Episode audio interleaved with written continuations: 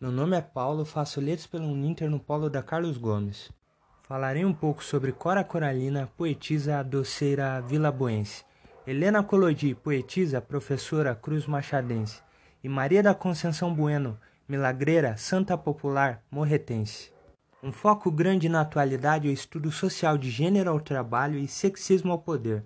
Prestamos atenção nessas questões também ao passado, fazendo comparações e analisando as dificuldades e as batalhas femininas em um tempo feito de papéis predestinados.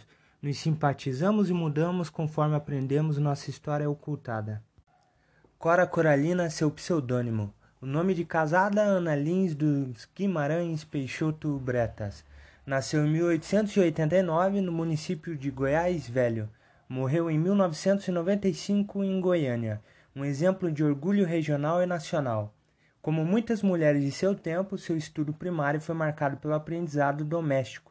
Muitas matérias eram desconsideradas em favor da arte do lar, como era conhecido, mas tomada por curiosidade e natural exercício da leitura, aos 14 anos já escrevia seus primeiros poemas, e apesar de algum reconhecimento regional, com uma população que na atualidade marca os 30 mil habitantes, apenas após a morte de seu marido, publicara seu primeiro livro, aos 75.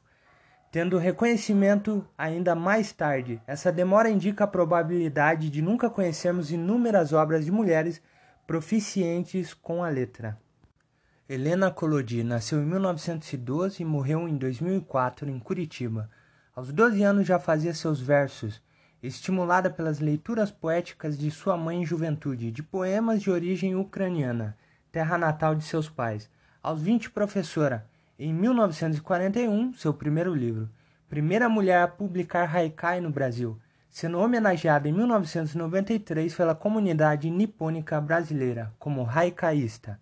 Sua vida sendo marcada pelo ensino e amplo interesse à jornada existencial do próximo. Maria da Conceição Bueno nasceu em Morretes, 1854, e morta em Curitiba em 1893. Muitos mitos e lendas desde o seu nascimento, variando entre as extremidades paranormais.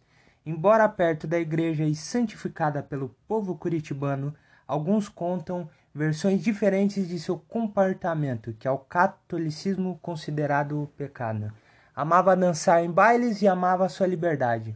Seu namorado, Inácio Diniz, soldado, a proibiu de sair uma noite, pois ele tinha serviço no quartel. Ela foi mesmo assim. Diniz Suspeito saiu escondido do quartel e esperou pela rua onde ela teria que passar.